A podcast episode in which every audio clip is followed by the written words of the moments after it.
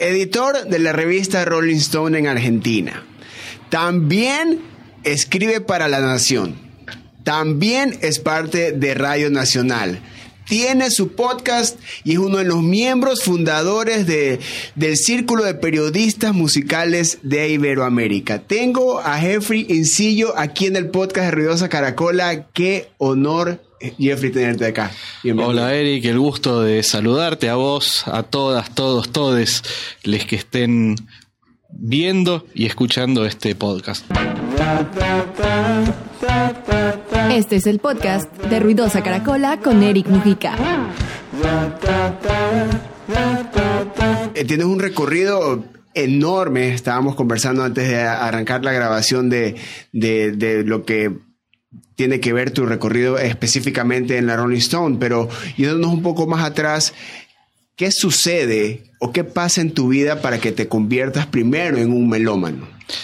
Bueno, soy hijo de un melómano, soy nieto de un melómano, eh, quizás un poco menos, ¿no? Pero sí, digamos, todo el vínculo musical viene desde mis, mis abuelos, ¿no? Sobre todo la, la rama paterna de mi familia, que ellos ya en la década del, del 40, del, del, del, 50, este, organizaban bailes de jazz, entonces hay, hay músicos, toda una generación de músicos de jazz argentino que yo llegué a escuchar en vivo y a conocer, que, que eran amigos de, de, mis abuelos, ¿no? Enrique Varela, por ejemplo, un gran saxofonista histórico de, del jazz en la Argentina. Entonces viene desde ahí. Y después, bueno, me crié en una casa donde había mucha, mucha música, muchos discos, eh, yendo a conciertos desde muy chico. Mi papá desde hace 38 años que eh, coordina un ciclo que él creó de conciertos gratuitos de jazz en Buenos Aires que se llama Jazzología, el ciclo que es como,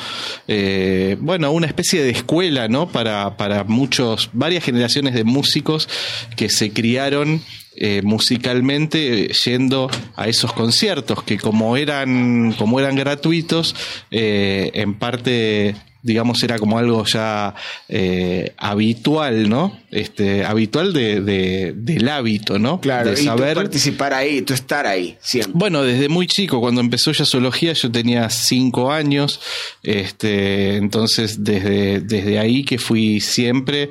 Y bueno, y sobre todo tengo también una formación musical que es eh, poco convencional, diría yo, ¿no? Por el hecho de haber este tenido ya en mi educación sentimental o en el ADN eh, el jazz, ¿no? Como, como, bueno, eso, como hilo conductor o como el sonido de la infancia, ¿no? Y creo que eso a la larga o a la corta es lo que termina un poco marcando eh, mis gustos, ¿no? El, el jazz eh, o sea, nacer, crecer con el jazz, eh, te, te, educa el oído de una manera totalmente distinta y ha sucedido a lo largo de, de, de, muchos casos de personas quienes van familiarizándose con la música al inicio con el jazz. Pero ¿qué sucede? Eh, ¿Qué, qué, ¿Cuál fue el género? ¿Cuáles fueron las canciones? ¿Cuáles fueron los artistas que a ti te convierten en periodista? Porque, ¿qué, ¿qué, pasa de que el melómano no se convierte en músico, pero se hace periodista? No, en realidad yo creo que la, la vocación del periodismo estaba desde muy chico y otra vez eh, con, con, el reflejo paterno como, como espejo y como inspiración, ¿no? Este, ya desde muy chico a mí me, me, me gustaba el periodismo. Por un lado, por ejemplo, mi tía Vivi y mi prima Natalia siempre me recuerdan que yo siempre tenía una libretita en los bolsillos desde muy, muy niño, ¿no? Este, y, y de, y de anotar eh, cosas y también eh, en una de esas libretitas le hice una, una entrevista a, un tío mío muy querido este, y también a amigos de la infancia, ¿no? Eh, o sea que la vocación periodística estaba por ahí y las ganas de hacer siempre revistas subte, ¿no? O, así, subte de, de, del underground, ¿no? Este, fanzines, este, y, y de acompañarlo mucho a, a mi papá a, a, las entrevistas y ver también cómo preparaba él las entrevistas y después cómo las, las escribía, eso ya en la adolescencia para mí fue, fue una escuela. Y también formar parte de un, todo un, círculo de, periodistas y una generación de periodistas que eran mucho más jóvenes que, que mi papá, que estaban haciendo una revista que se llamaba La Maga, que fue muy importante acá en la década del 90, que era un semanario de cultura, que es una revista que hicieron los alumnos de la primera o segunda camada de una escuela de periodismo muy importante que hay acá, que funciona hasta hoy en día, que es TEA, Taller Escuela Agencia, y, y ellos hicieron este semanario cultural, y claro, eran, eran pibes un poco más grandes que yo, digamos como esos este, hermanos o primos mayores que de repente tenés como referencia, bueno, y, ellos fueron mis referentes, mis maestros, fueron muy generosos, también me abrieron las puertas en este oficio, en esta profesión cuando empecé a, trabajar, eh, y a la vez eh, yo un poco fui un ahijado de ellos, ¿no? Entonces, este, digo, te puedo dar nombres propios, Fernando Sánchez, Ingrid Beck, Pablo Marchetti, eh, Hernana Meijeiras, eh, en fin, toda una generación este, de, periodistas que, que fueron maestros, ¿no? Es como que, y también aparte la posta se va pasando, ¿no? De, de ahora, tú, eres, tú estás eh, creando eh, periodismo en, base a lo que está sucediendo eh, de manera independiente, de manera under, con los fans, como tú lo estás comentando, de que es como que un inicio normal para, para, para un periodista que poco a poco no solo se va convirtiendo en un periodista, sino también en un punto muy importante en, en el crecimiento de, esa, de la industria, de generar industria. Eh, para ti en, los noventas a la transición del 2000, la transición tecnológica, eh, ¿cómo tú eh, has vivido o, ha sido tu manera de adaptarte con, con estas diferentes maneras que ahora, que a partir de los noventas también este, empezó a tener el periodismo? Bueno, yo vengo de una generación y de una formación, te diría, que analógica, una formación informal, porque ya eh, en mi escuela secundaria, eh, al final de la escuela secundaria ya existía internet, entonces los comienzos ya de tanto de mi de mi formación terciaria, universitaria, como eh, la formación profesional ya es digital.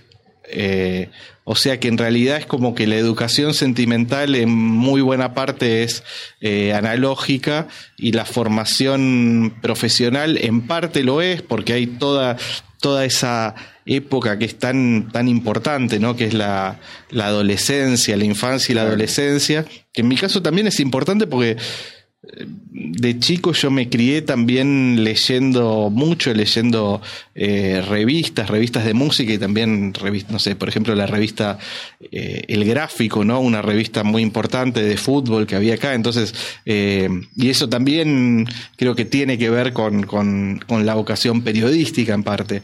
pero sí, obviamente después también me tocó ser testigo y, partícipe de esa revolución digital.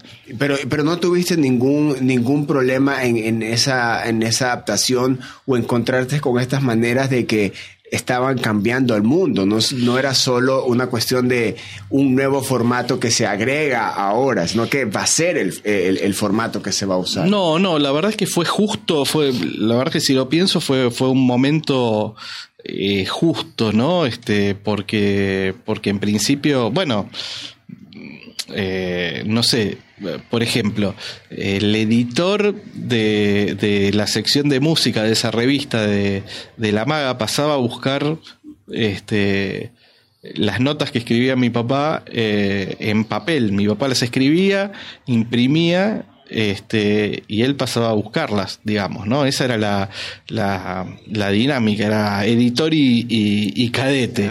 Eh, a mí ya cuando me empezó a tocar mandar eh, notas y artículos ya existía el email. Entonces, digamos, eso desde la parte quizás de, de la cocina. Y en cuanto a la, la, cuestión más de, de, de esas herramientas como plataformas de difusión profesionales, bueno, sí, eh, sí, por ejemplo, la primera revista en la que trabajé antes de entrar a Rolling Stone, que fue una revista que fue una escuela para mí, que es la revista La García. Sí, era una revista que no tenía plataforma digital. Y de hecho, cuando entré a, Rolling Stone, Rolling Stone todavía no tenía plataforma digital. Eh, bueno, y en, principio haber sido testigo y partícipe de toda esa revolución, digamos, eh, tecnológica, eh, lo que implica incorporar la tecnología a nuevos elementos eh, que tienen que ver con, el oficio, con la profesión, con el modo de contar las historias, de incorporar no sé, por ejemplo, los, la, la, herramienta del video, ¿no? En ese sentido, al principio, hoy, hoy por hoy, por un lado, los avances tecnológicos hace que con eh, un teléfono ya prácticamente, eh, digo, podés filmar en, en, en, HD, 4K, digo, eh, es, el futuro. En, en el momento en que empezó esa revolución. Bueno, yo las primeras notas que hacía en video era con una camarita, con la camarita de fotos que te permitía este, grabar, en video, pero ahí pasaron cosas bastante eh, increíbles también, ¿no? Para mí una experiencia profesional hermosa fue hace como 15 años, este, en Río de Janeiro, me tocó compartir unos días con Fito Páez. Cuento siempre esta historia porque es muy, muy especial. Eh, y era, era una situación donde Fito estaba ahí por como jurado de, de presidente del jurado de un concurso de cortos que organizaba un canal de televisión, IXN, y que entregaban los premios en Río. Y entonces fueron dos o tres días de joda, esencialmente, ¿no? O sea, no, este, una agenda bastante este, libre y con Fito en un plan muy, muy, muy relajado, digamos, porque no, no había ido ni con su personal manager, ni con, creo que había ido con un amigo que lo había acompañado, pero estaba en un entorno muy relajado donde era uno más. Me acuerdo que fuimos con un par de, de periodistas amigos, con Damián Richarte y José Bellas, este, a cubrir. Damián era de Cinemanía, este, José, editor del suplemento Sí de Clarín suplemento joven de rock. Eh, y nos la pasamos genial. Y me acuerdo que cuando llegamos nosotros, este, nos llevan así como al contingente a un bar donde estaba Fito en, en, Lapa escuchando samba como uno más del grupo, ¿no? Y en medio de todo ese contexto muy relajado y de noches de borracheras memorables también, este, le, le propongo a, a Fito hacer una caminata por la playa de Ipanema, este, hablando de su vínculo con la música brasileña, eh, filmándolo sin ninguna eh, sin ningún objetivo, digamos, concreto de publicación. En principio lo hicimos porque a los dos nos pareció que era un buen plan hacerlo eh, y fue, fue hermoso, una tarde resacosa. Este, y en principio, bueno, estaba hecho para, para hacerlo así. Unos meses después me vuelvo a encontrar con Fito porque Rolling Stone cumplía 10 años y me cuenta que se iba a grabar un disco y un DVD a Madrid. Y ahí se me ocurre hacer una serie, digamos, una nota que sea una serie de conversaciones con Fito en distintas ciudades, hablando de su vínculo con las ciudades del mismo modo que habíamos hecho en Río. Y finalmente, eso que empezó de un modo muy genuino y orgánico, derivó en una nota que fueron cuatro conversaciones con Río, una, eh, perdón, con Fito, una en Río, una en Madrid, luego otra en su ciudad natal, en Rosario, y finalmente en su casa en, en Buenos Aires. Y la verdad es que fue insisto, una experiencia hermosa sobre todo por el modo en que se generó, ¿no? Uno piensa que atrás de una, de una nota así tendría que haber toda una logística y, y no, y fue algo orgánico y que, que finalmente terminamos haciendo este eso, por el vínculo que se generó y porque era un, gran plan. Era como, es como mencionas, el lado análogo del, periodismo y también del artista, ¿no? Porque sacarle eso a un artista y sacarle eso a Fito Páez, esa información, eh, tiene que haber esa, esa, Sí, tiene que ver con la empatía. Igual, todo empezó con una camari, con la camarita de fotos mía, ni siquiera era una herramienta de, que me habían dado en, en, la revista ni nada, era la cámara de fotos que yo había llegado, que tenía algún tipo de, memoria que permitía filmar en una calidad muy, muy rústica. Pienso que si hoy se hiciera algo así, se haría con otros elementos de la tecnología, permitiría hacerlo de otro, de otro modo. Pero bueno, aún así, en ese momento el paradigma para, para, para el periodismo digital, este, me acuerdo que había muchos coloquios ahí que se organizaban en, en, la empresa, en, en, la nación y en, bueno, puntualmente en Rolling, era good enough, ¿no? Que, que, que sea lo suficientemente bueno como para que, para que se entienda en, el, en, ese, en ese movimiento este, digital, análogo, que, que, del que tú estás viviendo y que también te aprovechaste, aprovechaste para, para mostrar, eh, seguir mostrando periodismo, seguir creando periodismo en una revista tan importante como la Rolling Stone, donde ya tienes 20 años, eh, pero también eh, eres testigo de, de que ahora es es muy fácil crear medios digitales, crear... Eh... Sí, y eso implica también nuevos desafíos, ¿no? El desafío de contar o, historias, en, de, digo, de contar una historia o de hacer una crónica en, en, una historia de Instagram o en una serie de historias de Instagram, por ejemplo, ¿no? Eso me parece que es, un modo de construir un relato distinto, o bueno, o los reels, ¿no? Por ejemplo, ¿no?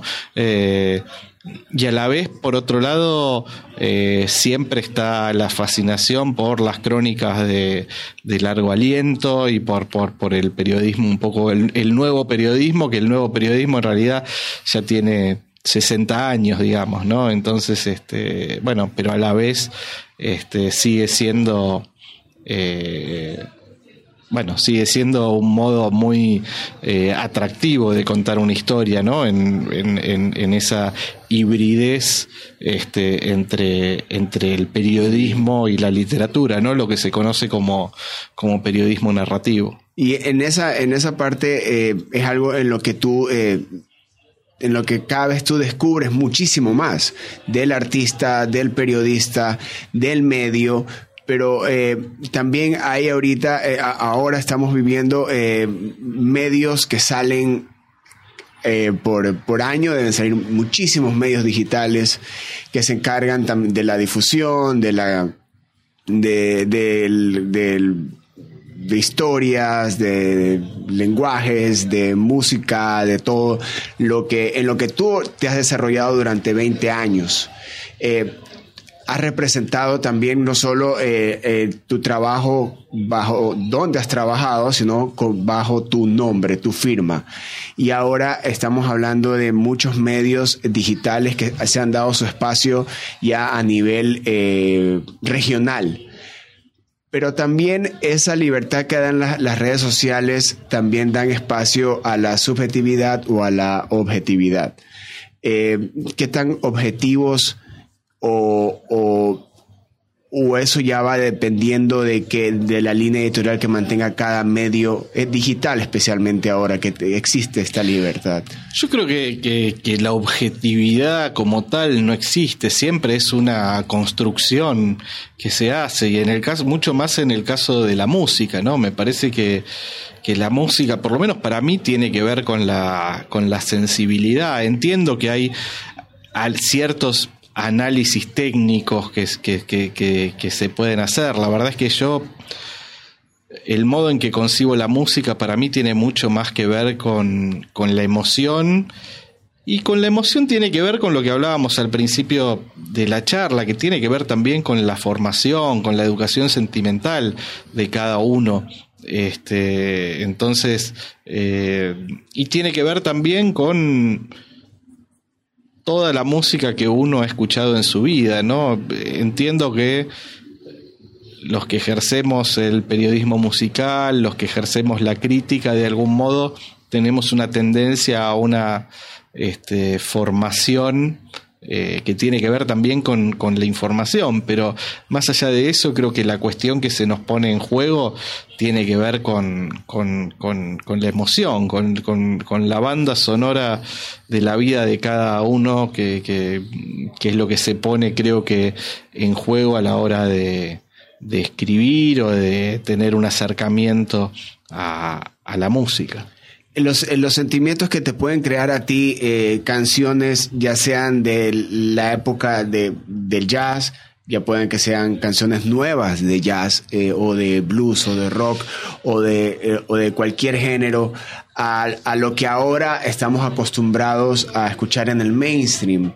te mueven emociones los ves de una manera así como eh, esto es lo que está pasando ahora, tengo que eh, no, yo quiero traer algo sobre esta, esta canción. Eh, a ver, en cuanto en cuanto a la cuestión estrictamente, digamos, jazzística, no, no, no es que me la pase escuchando solamente jazz, escucho muchísimas músicas pero hay algo que, que, que, que, tiene que ver con una fibra y que tiene que ver con un lenguaje. Yo no entiendo al jazz como un género.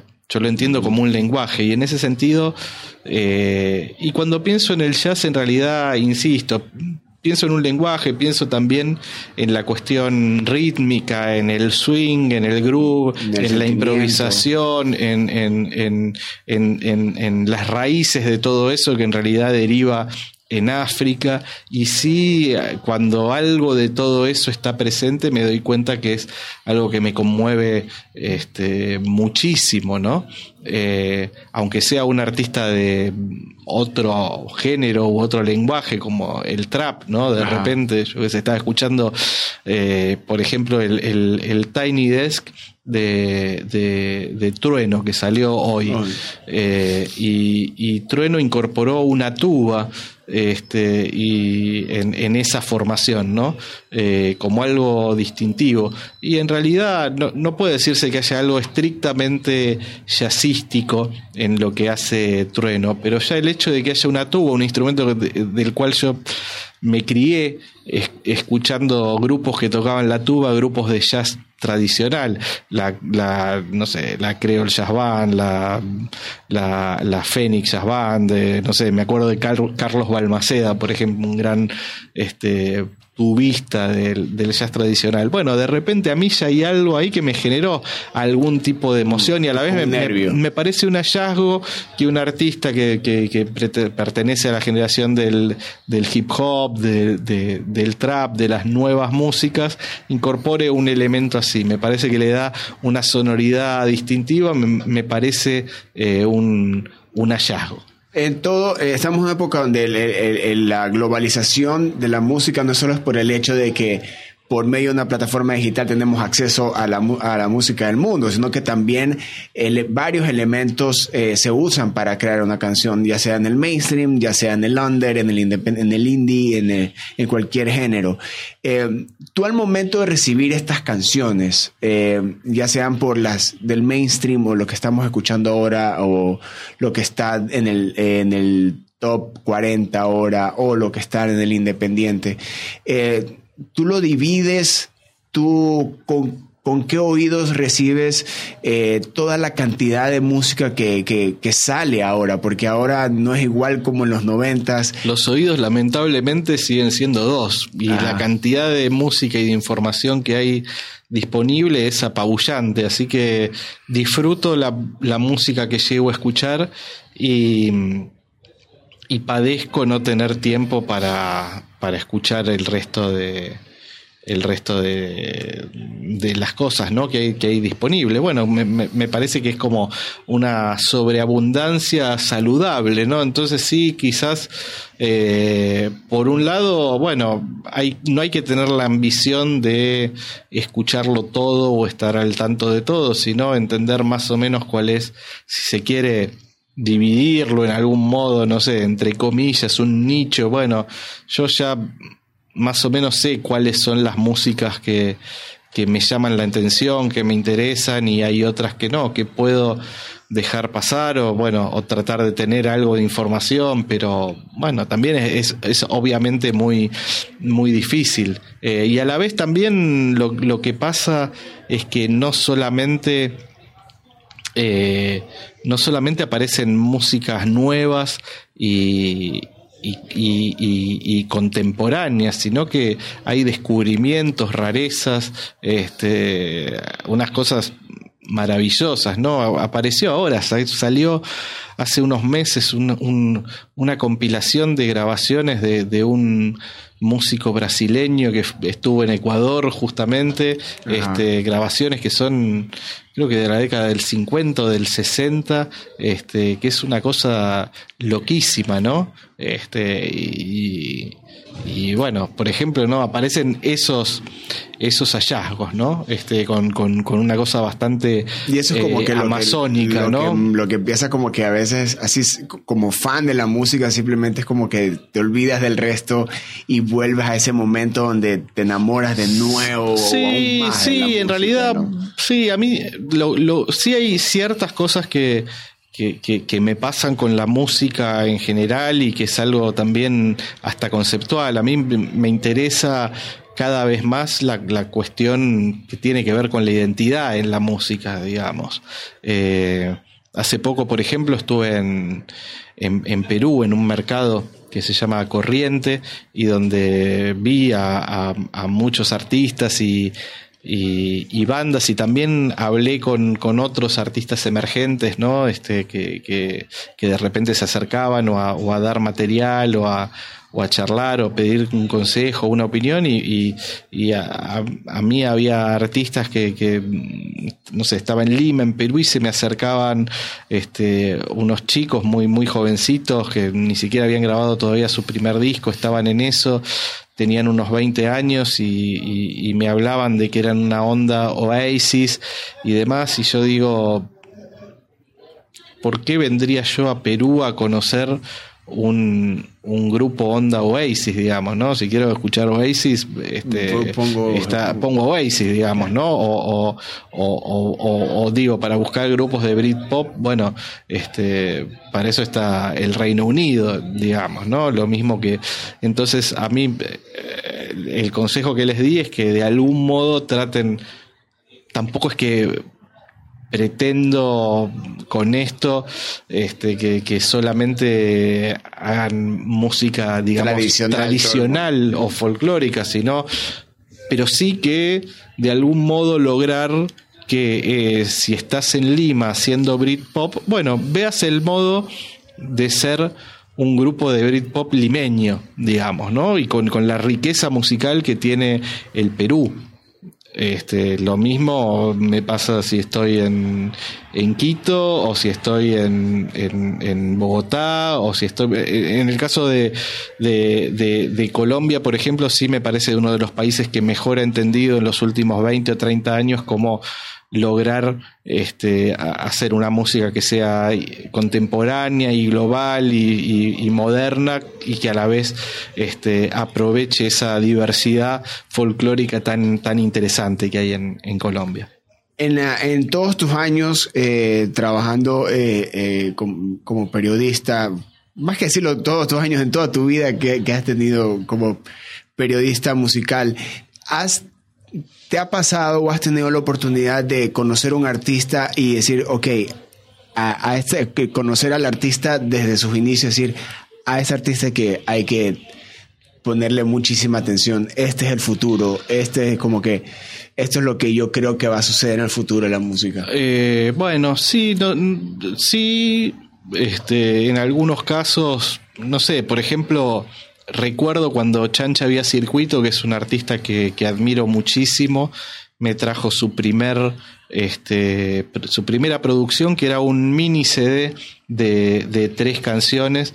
Él formaba parte de, del colectivo CISEC, que a mí me interesa muchísimo todo lo que hace ese colectivo, que es como, este, es un sello, fueron unas fiestas y fueron los impulsores o de los principales impulsores del folclore digital. Entonces, en el caso de Chancha, por ejemplo, sí publiqué de sus primeras eh, no, artículos, ¿no? Creo que fue el primero o uno de los primeros. Me pasó también que me hablaron, por ejemplo, de Loli Molina y que, y que escribí algo ahí. Y Loli después hizo una trayectoria increíble.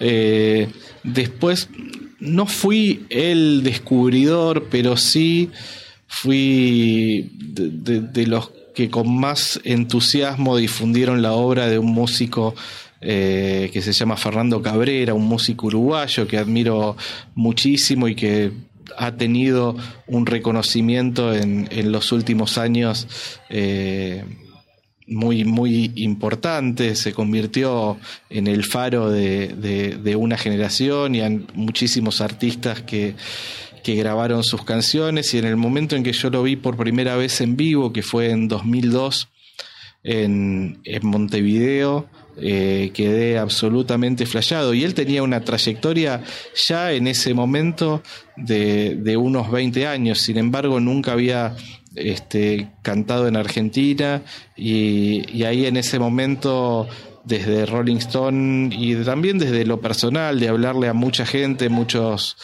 eh, colegas, muchos músicos en todos los medios que estuvo a mi alcance, siempre le di muchísima este, importancia a eso, porque bueno, porque era un artista que me conmovía muchísimo y me parecía genial y quería compartirlo, ¿no? Desde, desde el entusiasmo. Y eso es algo que él eh, muchas veces ha, reconocido y muchos colegas también este, me lo han me lo han dicho también, entonces bueno, sí, es como, y ahí también hay algo de militancia, ¿no? En, para mí el, el, el, el lugar del crítico nunca me gustó desde pensar la crítica de la música desde, desde ese lugar de, no sé, como el personaje de la película Ratatouille, Antón Ego, que, que, que, genera un temor y que dice levanta un pulgar o lo baja y más bien tiene una tendencia a bajarlo siempre. No, todo lo contrario. Para mí es desde todo lo que se pueda hacer para, para ayudar, para impulsar, para conectar. En ese sentido,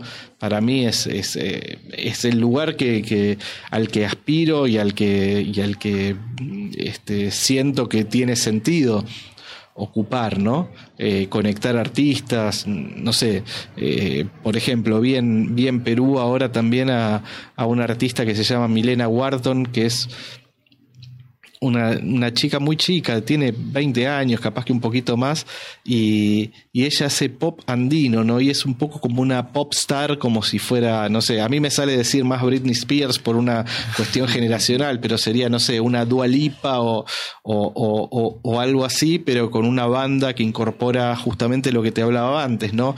La identidad, el, el, el sonido andino, ella desde su vestimenta, este, de repente puede tener algo, gusta mucho Puma, no sé si tiene un deal ahí, este, eh, un deal, digamos, un arreglo, ¿qué? O se viste con Puma porque simplemente le gusta, pero bueno, digo, tiene esa estética, pero también toda la cuestión de, de la ropa andina y de la, y de la identidad, y para mí eso me parece este, maravilloso, porque para mí, digo, mi, mi obsesión tiene que ver con eso, con conjugar lo global y lo local. Entonces, eh, eso me, me, fascina. Bueno, y, a esta chica, eh, le, cuando hablé con la manager, me dice, no, a ella le gusta mucho eh, Soledad, la Sole. Entonces, lo que hice fue, cuando volví a Buenos Aires, lo llamé, al, conseguí el teléfono del manager de, de Soledad, lo llamé y le conté, mira, conocí la vi en vivo, me parece que, que, ella la quiere conocer a la Sole, por lo menos préstenle atención porque eh, nada, no sé si finalmente ocurrirá esa colaboración o no, pero por lo menos un vínculo ahí está hecho y para mí eh, estaría buenísimo que, que, ocurra y poder haber eh, facilitado un poco eso, digamos, ¿no?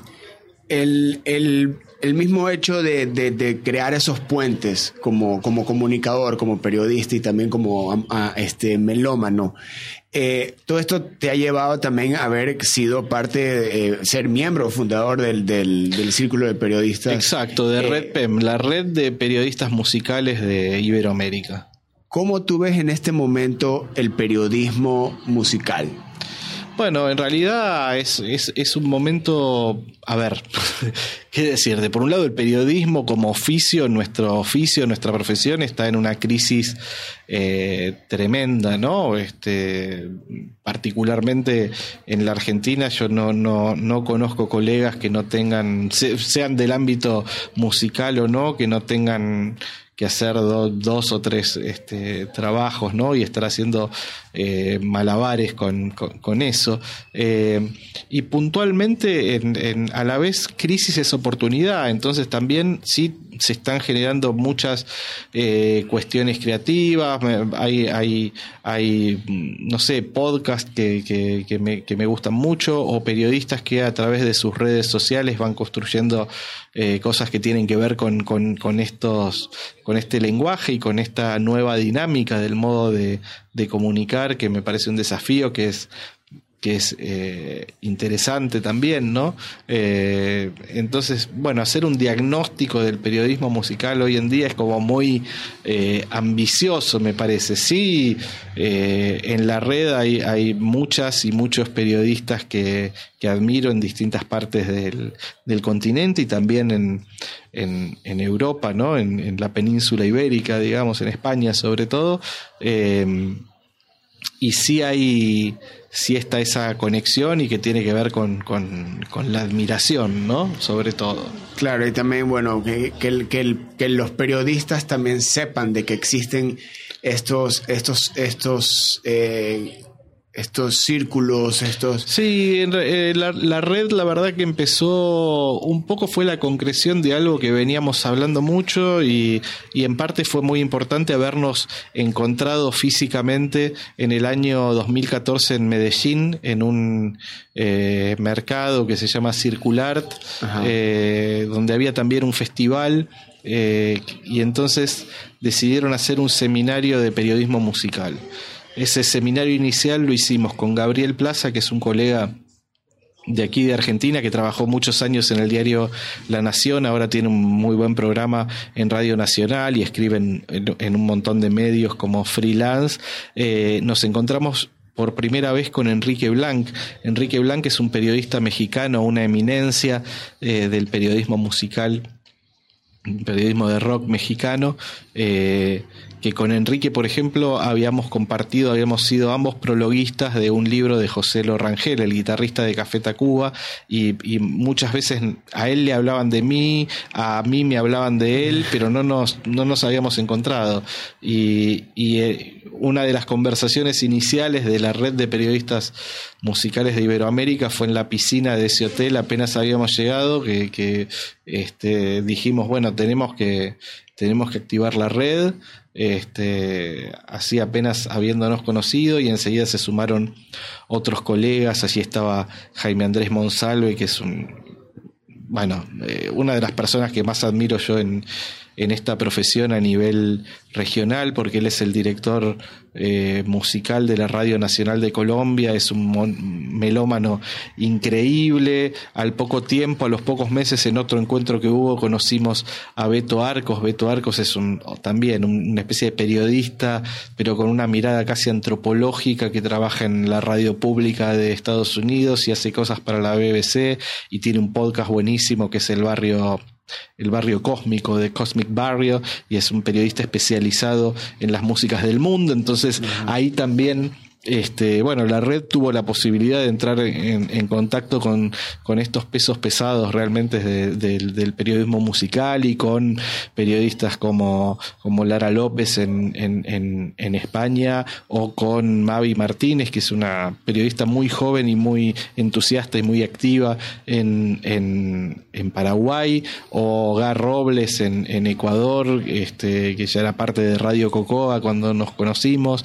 Eh, bueno, nada, fue, fue, fue como toda una, una construcción de, de la red. Y bueno, y después eh, acá en la Argentina hay periodistas de música que yo admiro muchísimo, desde los maestros, desde los pioneros, ¿no? Como eh, Claudio Kleiman, que es este, el periodista que, que bueno, él, por ejemplo, y hablando de algo que me preguntabas antes, ¿no? Que tiene que ver con hacer o descubrir un grupo o una, o una banda, un nuevo artista, él escribió la primera nota, fue a cubrir este, el show y después hizo la primera nota con Patricio Rey y sus Redonditos de Ricota, una banda que es eh, no solamente un grupo musical, es un fenómeno eh, cultural importantísimo en, la Argentina y social, ¿no? Probablemente junto al periodismo, eh, perdón, junto al peronismo, digo, los Redondos son junto al peronismo el, el movimiento social, incluso hasta político, podría decirse, estético, más importante que hubo en la Argentina en el siglo XX y que continúa, continúa en sus legados hasta a estos días, ¿no? Este, así que imagínate el privilegio para Claudio de haber sido el primer este, periodista en haber puesto el foco ahí, haber firmado un artículo, haberlos conocido, haber descubierto eso, que era muy distinto y era algo absolutamente experimental, marginal, psicodélico, casi clandestino en plena dictadura este, y se iba a terminar transformando, bueno, en, en, un grupo de, de estadios eh, a unas dimensiones insospechadas, ¿no? Este, bueno, y, Claudio hizo la, la primera nota de Los Redondos y a mí me tocó junto a dos colegas y amigos, Pablo Marchetti y Martín Correa, haber hecho la última nota de, los redondos, haber sido testigos no solo de la última nota, sino de el último, los últimos instantes en que hubo afinidad entre ellos. Es, una historia muy loca. Hicimos una entrevista que duró tres horas con el grabador encendido y después se extendió en un bar por tres horas más. Te estoy hablando del año 2001 en un bar aparte, una situación extrañísima que el Indio Solari, que era un, es, un personaje aún hoy, pero en ese momento mucho más enigmático, que estuviera el, Indio Solari en un bar de Palermo a las 8 de la noche, un martes, haciendo la nota ahí, era, pensamos que iba a haber un, un operativo para cerrar el bar y no, y estaba ahí este, nada, en un bar semidesierto, en un rincón muy tranquilo. La moza que nos atendió era francesa, no sabía quién era Lindo Solari, no sabía quiénes eran los redondos.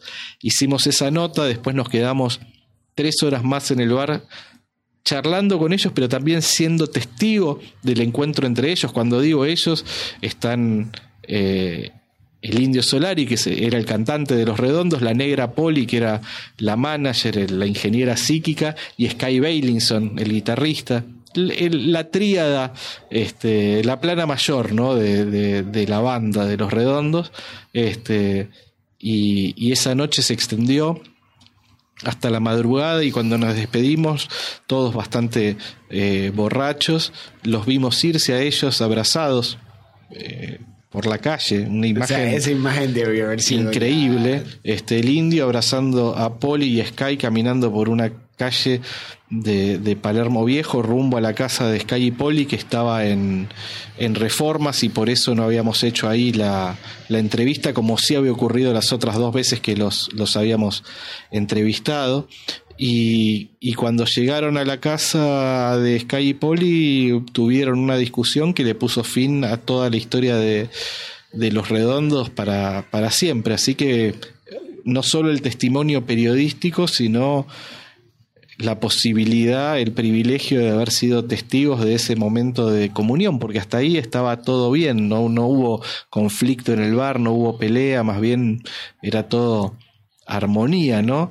Eh, bueno, esa historia, esa, esa entrevista deriva en un libro que salió el año pasado, hace ahora un año, este, que se llama La última noche de, de, Patricio Rey, y que cuenta esa historia y que también cuenta el vínculo de los tres autores, de Pablo Marchetti, de Martín Correa y el mío con Los Redondos, una banda que forma parte como hablábamos al principio, de la educación sentimental, de la banda sonora de, de, nuestras vidas, ¿no? De nuestra vida personal. Tres periodistas de distintas generaciones incluso, ¿no? Humphrey, eres Eres un eres enciclopedia musical regional.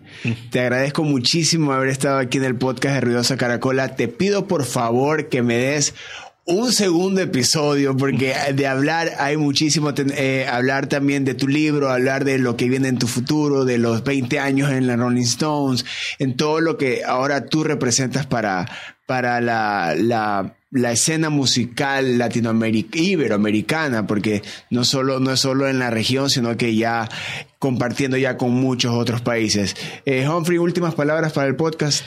No, para mí es un placer, para mí es, es, es, solamente, digamos, todo esto que decís, a mí me halaga mucho, pero también somos obreros, ¿no? La verdad es que no hay que perder de vista que, que, que, que, es un oficio, insisto, insisto, que el oficio está en crisis, me halaga muchísimo esto que, que decís, este, pero, pero bueno, en realidad todo forma parte de un oficio en crisis eh, y de, de, un trabajo que de todos modos hago con, con, mucha pasión, con el privilegio de haber compartido y de seguir compartiendo la ruta con periodistas que, que, quiero y que, y que admiro, este, compañeros de, redacción, ahora Daniel Flores, eh, Sebastián Ramos en, en Rolling Stone, pero también, y por fuera del ámbito musical, Fernanda Nicolini en los tiempos que hicimos la revista Brando. Fue un privilegio enorme trabajar con ella y con todo un equipo de, colaboradores. Eh, y bueno, y agradecerte y ojalá que sí, pero que el segundo episodio de, este podcast de Ruidosa Caracola lo hagamos en el Ecuador, en el centro del mundo, en la mitad del mundo, en, en ese país maravilloso que la profesión me dio el gusto y el lujo de haber podido conocer. Ahí está, prometido, eso lo haremos. Humphrey en otro episodio del podcast Ruidosa Caracola. Yo soy Eric Mujica. Tienen más episodios para tripear. Este estaba de lujo, brothers. Adiós. Ruidosa Caracola es una producción de Tripea. Suscríbete, compártelo y escucha nuestro playlist en Spotify.